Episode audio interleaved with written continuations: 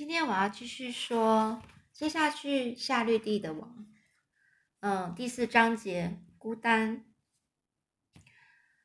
隔天呢是个黑暗的小下雨天，雨水呢就洒在农场的屋顶上，然后呢从屋檐上滴落下来，雨水流到了长满花朵的弯曲小路里面，雨水从塞克曼太太厨房的窗户。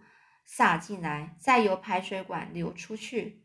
雨水落在正在吃着草的绵羊身上。当绵羊厌倦站在雨雨中的时候，他们会慢慢的走回羊栏里。下雨破坏了韦伯的所有的计划。韦伯呢，本来是计划今天要到外面去玩的，然后在小院子里挖个洞。他还有别的计划。他原本的行程规划是这样的。早上的是六点半，有有牛奶、面包皮、小麦粉，还有一小块的甜甜圈蛋糕，还有一点糖浆、马铃薯皮，还有布丁、果冻、葡萄干和碎麦子。早餐会在七点结束，从七点到八点，韦伯打算和田普顿，田普顿也就是那一只住在呃韦伯饲料槽下的老鼠，他想要跟他聊天。和田普顿聊天并不是最有趣的事情，但总比没事的好。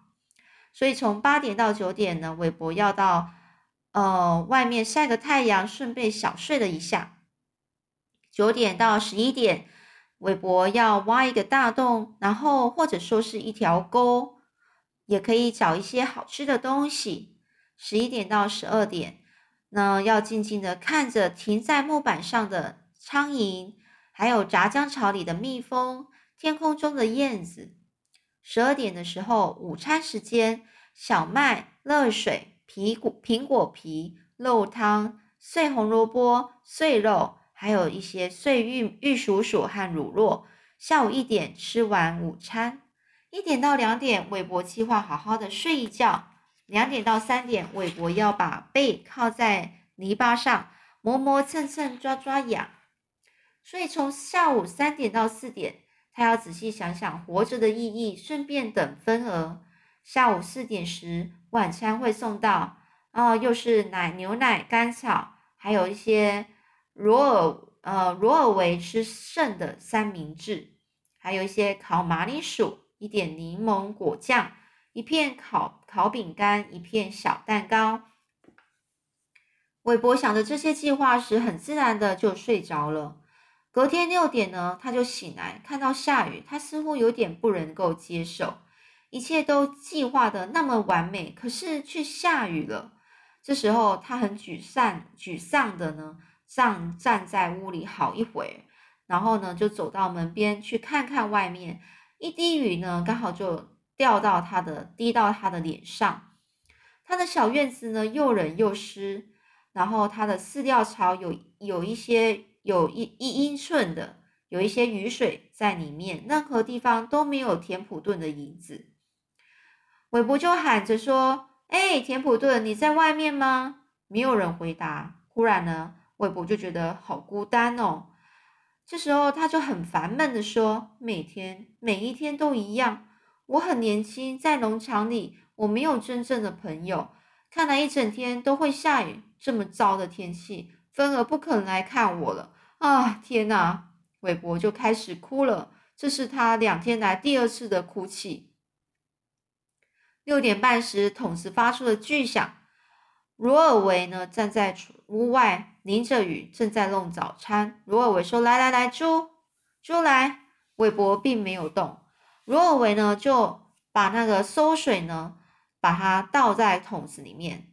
他离开的时候，他注意到那只猪好像有点不对劲。韦伯不想要食物，他要爱，要一个朋友，一个人陪他玩玩的朋友。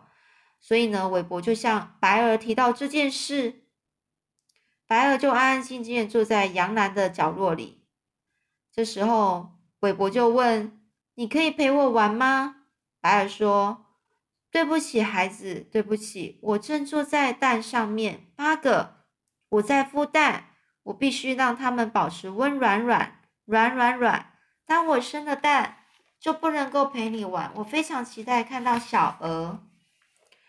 这时候韦伯就很不很不不太友善的就回说：“哦，我不认为你会期望看到啄木鸟吧。”接着韦伯就试着找小羊玩，他就问：“你能陪我玩吗？”小羊说：“不行哎，第一个我不能跟你到猪圈那里去，我还太小了，没办法跳过篱笆。第二个，我对猪不感兴趣。”猪在我眼里比不是个东西还逊。这时候韦伯就说：“你是什么意思啊？什么叫比不是个东西还逊？我不觉得有哪种东西是比不是个东西还差的。不是个东西已经是虚无的底线。你能碰到最差的就是不是个东西。怎么会有东西比不是个东西还更差呢？如果有一些东西比不是个东西更差。”那不是个东西，就不是不是个东西，而是一个东西。其实是个小东西。我如但是如果不是个东西，是不是个东西，那就没有东西会比它更差。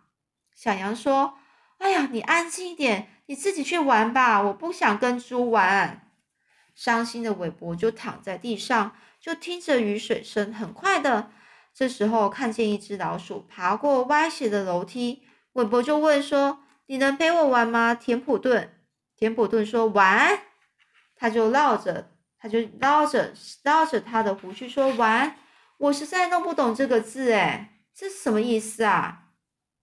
韦伯说：“哎，他就是说有乐趣，玩游戏，跑跑跳跳，可以制造欢乐啊。”老鼠酸酸的回说：“我能不做这件事就不要做，我宁愿花时间在吃。”啃，还有去找东西，躲东躲躲地方，躲起来。我是个贪食者，贪食者是贪吃的人，而不是寻欢作乐的人。